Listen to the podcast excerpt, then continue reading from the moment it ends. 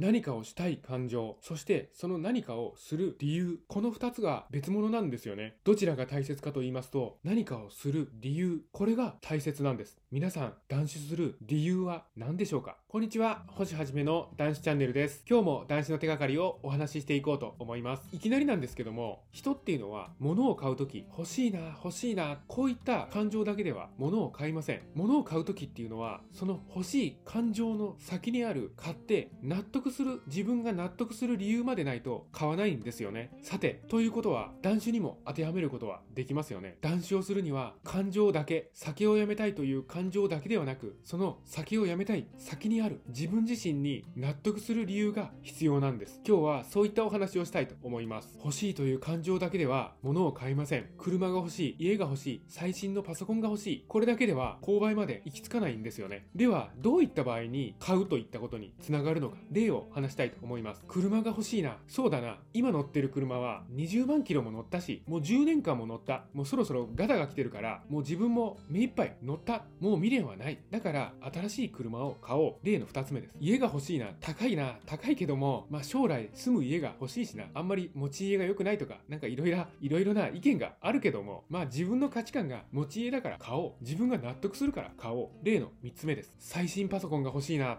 処理速度も上がるし、モチベーションも上がる。自分が納得するから高くても買おう。こういった具合に感情だけではなく、自らのしっかりとした買う理由があれば何であろうと買うんですよね。さあ、ここで断種に当てはめてみましょう。感情だけではなく、理由が必要なんです。酒をやめたいというのは感情なんですよね。では、断酒の理由とは何でしょうか私の例をお伝えしたいと思います。皆さんもぜひ考えてみてください。私は酒をやめたい。なぜならば、生活に無視できない支障が出てきた。今やめないと、私はもう戻ってくることができない。明るい未来を描くことができない。だから、酒をやめるんです。皆さんの断酒の理由は何でしょうか酒をやめたいという感情だけではなくて、その理由をしっかりと確認してみててください。自分が納得しないこと、腑に落ちないことをするのって嫌ですよね。私も嫌です。ですが逆に感情が違っても理由がはっきりしていればいいわけなんですよ。例えば感情は飲みたい。飲みたいけれども飲んだら破滅してしまうから飲まない。こういった理由がはっきりしていれば断酒できるんですよ。飲みたいんだけども飲んだら人生が終わってしまう。だから断酒をする。こういった理由をしっかり持って断酒を継続させていきましょう。そして自らを納得させる行動を取り続けて自分の人人生の主導権を握っていきましょう。断酒する感情は何でしょうか？断酒する理由は何でしょうか？皆さん一度考えてみてください。断酒応援しています。このチャンネルでは断酒の手がかり発信しております。毎日の飲酒習慣をやめたい。酒とは決別したい。こういった方に向けて発信しております。さあ皆さん、酒なし生活の扉は開いております。どうぞこちらへ来てチャンネル登録の方よろしくお願いいたします。今日もご清聴くださいまして本当にありがとうございました。